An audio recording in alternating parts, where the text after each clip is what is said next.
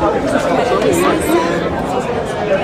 É, o presidente ontem é, avisou que iria retirar a candidatura de Roma para ter o seu apoio né, no primeiro turno e disse que já teria inclusive uma conversa com Elmar Nascimento. Isso tem fundamento? O senhor aceitaria essa proposta? Olha, primeiro que eu li a matéria, a notícia é, veiculada pela imprensa, mas eu não ouvi em nenhum momento qualquer tipo de declaração é, em on de quem quer que fosse. Uma matéria feita toda em off, sem uma aspas. Nós não temos nesse momento nenhum tipo de diálogo ou qualquer entendimento com qualquer candidato a presidente que seja. Nós temos uma linha que é, eu apresentei desde o começo do ano passado e que nós vamos seguir nesta mesma linha de não ter uma candidatura exclusiva a presidente da República, de deixar o nosso palanque aberto e de manter o compromisso com os baianos de governar o nosso estado com qualquer presidente que o Brasil venha a escolher. Fora isso, qualquer outra coisa é mera especulação da imprensa. O deputado Elmar Nascimento, que é líder da minha bancada, é do meu partido, é uma pessoa minha amiga, tá certo? É, não vem tratando desse assunto. Então, que fique muito claro, é, essa matéria de ontem é uma especulação. Ninguém aqui está querendo tirar a candidatura de ninguém, tá certo? Não existe isso. E a nossa linha, repito, é a de manter é, a nossa candidatura ao governo do Estado, pré-candidatura ao governo do Estado, sem a vinculação com qualquer candidato a presidente da República que seja. Mas o senhor já... O PDT assumiu duas é, secretarias no governo Bruno é, e com isso parece que está bem contemplado. Né? Eles deixam de ser favoritos aí para sua vice. Como é que está essa conversa? Olha, é, quando passou aquele prazo de abril, né, do dia 2 de abril, essas conversas elas foram suspensas é, nesse momento eu não tenho tratado sobre essa questão de vice, né? não temos nenhuma pressa para isso, não estabeleci qualquer prazo para isso acontecer. Eu tenho até a convenção partidária, portanto, primeira semana de agosto, para tomar essa decisão. E é um assunto que não está sendo tratado. Aliás, é outra coisa engraçado que de vez em quando é especulada na imprensa, né? E aí é, atribuem palavras a mim eu vi inclusive um veículo de comunicação que está se especializando em mentir e inventar hoje fazer uma matéria sobre esse assunto, tá certo? É uma coisa inaceitável, inacreditável, repugnante, tá certo? Que tem é, aqui uh, a minha lamentação que exista esse tipo de jornalismo na Bahia. Né? Nós não estamos tratando desse assunto é, de vice nesse momento isso só vai ser tratado na hora certa e não é o momento agora. Prefeito, Nós estamos prefeito. numa agenda muito intensa, vocês têm acompanhado, fazendo aí 10, 12 municípios por semana. Vamos continuar nessa agenda e o meu foco hoje total é em relação a isso. Prefeito, sobre a resposta de Rui Costa em relação à declaração que o senhor teria dito que o grupo dele estaria coagindo os prefeitos e que ele o chamou de filhinho de papai e que trata é, os seus aliados sobre gritos. Como é que o senhor ouviu isso? Eu acho que o governador está desesperado, honestamente. É, eu sempre tive respeito a Rui Costa, vocês sabem que é, durante a pandemia a gente trabalhou conjuntamente. Eu aqui não tenho feito qualquer tipo de é, crítica pessoal a ele. Peço que ele mantenha o nível, porque é, esse tipo de colocação dele é preconceituosa. O governador foi preconceituoso comigo. Ele é, conhece, finge que não conhece, mas conhece a minha formação, a minha educação. Trabalhei desde muito cedo sempre dei valor ao trabalho, quem me conhece sabe disso. Né? Graças a Deus, minha família pôde me dar uma boa educação, uma boa formação, é, mas nem por isso eu deixei de trabalhar desde muito novo, desde muito jovem, tá certo? É, tudo que eu construí até hoje na política foi pelo voto popular. Quando o governador diz uma coisa dessa, ele desrespeita, inclusive, é, as pessoas da Bahia e de Salvador que votaram em mim e me elegeram três vezes deputado e duas vezes prefeito de Salvador. Então ele está sendo preconceituoso e eu só posso atribuir ao desespero é, do governador em ver a força da nossa pré-candidatura e o suporte do povo baiano, que ao nosso lado tem demonstrado em toda a Bahia apoio ao nosso projeto. Prefeito, como é que o senhor viu a desistência de João Dória? Você acha que essa desistência dele fortalece uma terceira via? Eu acho que o ex-governador de São Paulo, João Dória, tomou uma decisão é, muito mais ali em reconhecimento às condições políticas que se fecharam, né? Na verdade, ele estava sem o apoio do PSDB, então ele tomou essa decisão de desistir da sua pré-candidatura. É, temos que respeitar a decisão dele, não me cabe aqui fazer qualquer tipo de juízo a esse respeito. É claro que é, Moro desistiu, Dória desistiu, isso vai é, deixando o cenário mais claro, isso vai mostrando quem são os nomes que efetivamente podem continuar nesse processo. Agora, é cedo ainda e talvez é, não saibamos de fato quem serão todos os candidatos do jogo. É cedo para a gente poder dizer é, qual vai ser a viabilidade ou não de uma candidatura é, de uma terceira via, se ela vai conseguir juntar todo mundo ou se vai continuar ainda fracionado. Eu acho que é cedo, é prematuro. As coisas só vão ficar mais claras, na minha opinião, em julho mesmo, né? E evidentemente que quanto à viabilidade eleitoral de uma terceira via é, só vai acontecer caso aconteça, caso aconteça, só vai acontecer é, depois que a campanha começar. Porque você hoje tem uma pré-campanha marcada pela presença de dois nomes muito conhecidos, dois nomes que estão polarizando esse debate é, desde o ano passado, que é o atual presidente Bolsonaro e o ex-presidente Lula. Então, eu não vejo espaço nesse momento, tá certo? É, e nem se deve ter expectativa nesse momento de que uma terceira via possa é, aparecer com, com densidade e consistência. Se isso tiver que acontecer, que eu não sei se vai, depende é, do eleitorado, se isso tiver que acontecer, isso só vai acontecer, na minha opinião, depois que a campanha em si começar. Estamos falando, portanto, dos meses de agosto e setembro. Sobre segurança ontem, pública. Durante, esse, é, ontem, durante Sabatina, o pré-candidato João Roma fez alguns ataques ao senhor, associou seu nome ao PT e que o senhor dá sinais de anti-liderança.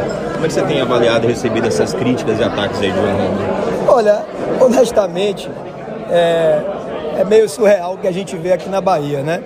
Um diz que eu sou PT, o outro diz que eu sou Bolsonaro, e eu tô aí no meio, mantendo a minha coerência, mantendo é, a minha posição muito clara desde o princípio que foi a posição de olhar para a Bahia, olhar para essa pré-campanha, focando nas questões do Estado, tá certo?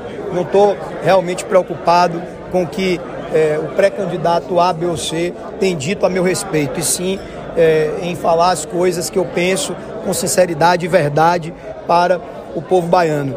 A verdade é que, enquanto muitos pré-candidatos falam mais dos seus padrinhos do que de si próprios, eu tenho dito que o meu padrinho é o povo da Bahia. E assim eu vou continuar nessa caminhada até outubro, porque a partir de 1 de janeiro do próximo ano, é, quem vai ser cobrado pelas, pela solução dos principais problemas do Estado, quem vai ser cobrado para tirar a Bahia de campeã nacional do número de homicídios, quem vai ser cobrado para tirar a Bahia do último lugar da educação pública, quem vai ser cobrado para tirar a Bahia é, do primeiro lugar em desemprego dados recentes do IBGE, é o governador, não é ninguém. Quem vai ter que dar a resposta é o governador. Eu dizia isso em 2012, quando fui candidato a prefeito. Não adianta transferir responsabilidade nem procurar é, desculpas. É, cabe a quem está sentado na cadeira. E eu fiz como prefeito durante oito anos e pretendo fazer como governador, caso tenha confiança dos baianos em outubro. Segurança Pública, prefeito, como que, é, Neto, como que o senhor vê as declarações do secretário de Segurança Pública do Estado de apologia às drogas? É algo inacreditável, como também inacreditável o governador manter esse secretário à frente da parte da segurança pública. Né? O secretário que defende a legalização das drogas como caminho para resolver o problema da violência no Estado, né? e a gente viu na semana passada 400 delegados é, entregando os seus cargos em protesto ao Estado, policiais morrendo. Quer dizer, enquanto policiais estão morrendo, enquanto delegados estão é, entregando os seus é, cargos, está o secretário defendendo a legalização das drogas. É algo inacreditável, surreal. Né? Infelizmente, essa situação e a gente não entende por que, que o governador não toma providências. Né?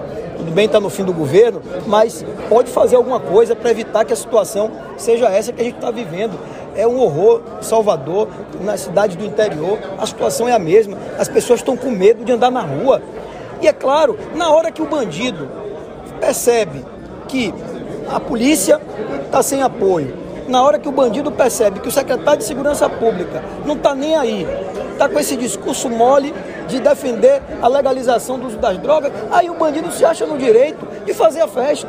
A verdade é essa. Então está faltando autoridade, reação, está faltando energia, pulso, está faltando governador para enfrentar o problema. Para fechar, candidato, é, embora Geraldo Júnior tenha plantado algumas fake news, o Supremo tem avançado no, no pedido do, na ação do, da União Brasil em relação à anulação da, da reeleição dele. Como é que o senhor tem visto isso? Qual a expectativa? Olha, a União Brasil ingressou com a DPF exatamente por entender e acreditar, tá certo, que é, as medidas tomadas aqui foram inconstitucionais. Agora, é, temos que aguardar o posicionamento do Supremo, como sempre, decisão judicial a gente tem que aguardar e respeitar. Não me cabe aqui tecer comentários sobre é, o que a justiça deve ou não fazer.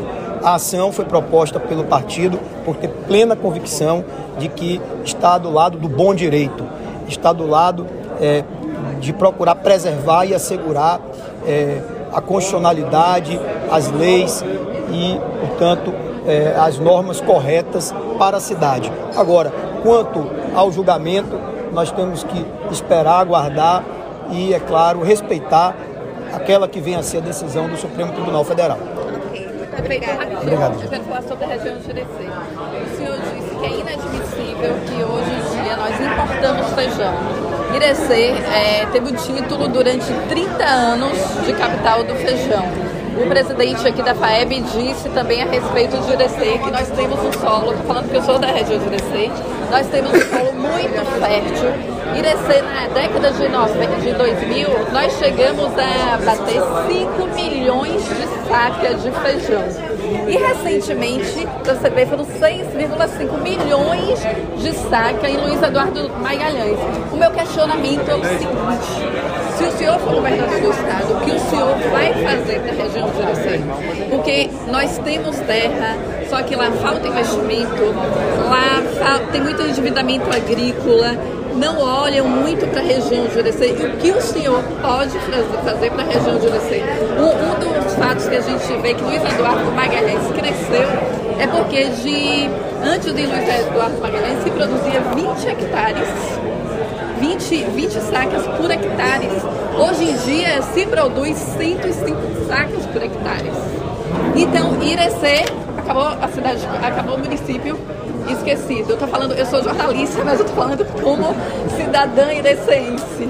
A sua pergunta já traz toda a resposta necessária e, e, adequada para a questão. Né? Primeiro que a região de Irecê eu acho que é o grande exemplo do que nós podemos ter de potencial para o futuro da Bahia e só tem um caminho, que é através da agricultura, é através do apoio ao homem do campo. É, a região de Irecê tem alguns desafios.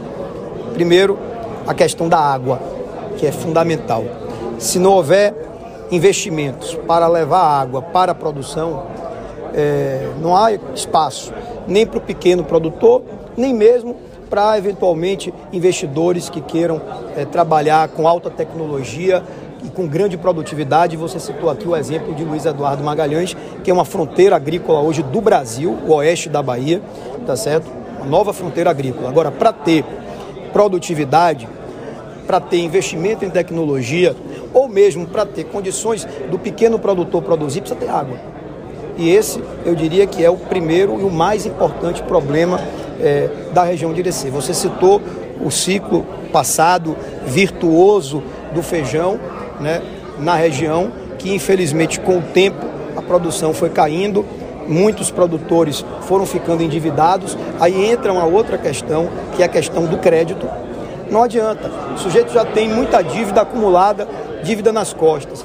Ele não vai conseguir tomar crédito se não houver uma participação do poder público, tá certo? Primeiro, para discutir e resolver os passivos, os problemas do passado, e depois, para ajudar a abrir novas linhas de financiamento para estimular a produção. Mas também não há hipótese de ter dinheiro, de ter linha de financiamento, de ter tecnologia se não tiver água. Então eu volto para a questão da água.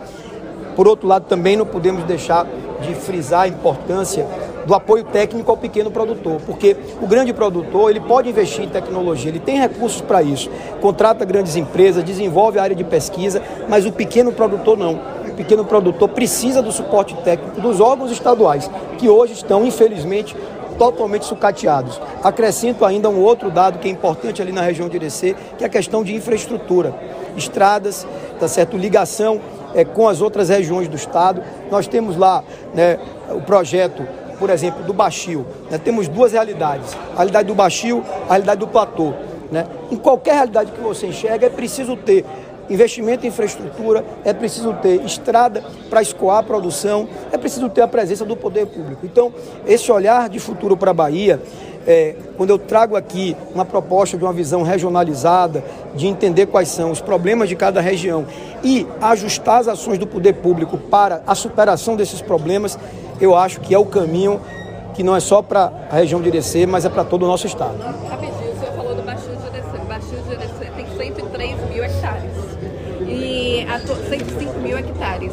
E atualmente, mais de 50 anos que já se fala em Baixio de Irecê. Antes eu nascer, eu já, já falava de Baixio de Irecê.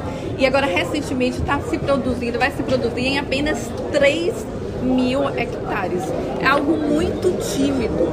Qual a opinião do senhor? Eu estive... O que fazer lá pela região de Eu estive lá, né? Eu estive lá, fiz questão de pessoalmente ir ao projeto do Baixio, que é uma maravilha, né? E que, é, como eu disse aqui, não tem hoje a presença e a participação do Estado que precisaria ter. Primeiro, para preparar aquelas áreas. Porque não adianta, como é que você vai ter um processo de migração de pessoas para a ocupação daquelas áreas, para produzirem, se não tem escola, se não tem posto de saúde, se não tem transporte, se não tem estrada, se não tem infraestrutura. Então, vai ser preciso ter uma perspectiva de planejamento de toda aquela área, em conjunto com as prefeituras, para que o serviço chegue e as pessoas possam chegar junto com ele. É o primeiro ponto. Segundo ponto, sem dúvida alguma, expandir a velocidade é, de ocupação é, de todo é, o perímetro de irrigação, né, da primeira etapa, cuja obra de infraestrutura do canal está resolvida, agora a perspectiva da segunda etapa com a concessão federal realizada. É, e aí, apesar disso envolver né, as três esferas de poder, o Estado pode ter um papel de coordenação. Quando o Estado chega junto, que ele leva é, o investimento, ele traz as pessoas. Né? E ali nós temos, na minha opinião, a mais importante nova fronteira agrícola, talvez do Brasil, que se for bem cuidada, com bom planejamento, poderá sim acolher né, produtores, pequenos e grandes produtores, gerando emprego e trazendo oportunidade não só para quem é da região, que vai acabar indo para lá pessoas da Bahia toda e talvez até de outros estados do Brasil. Obrigada.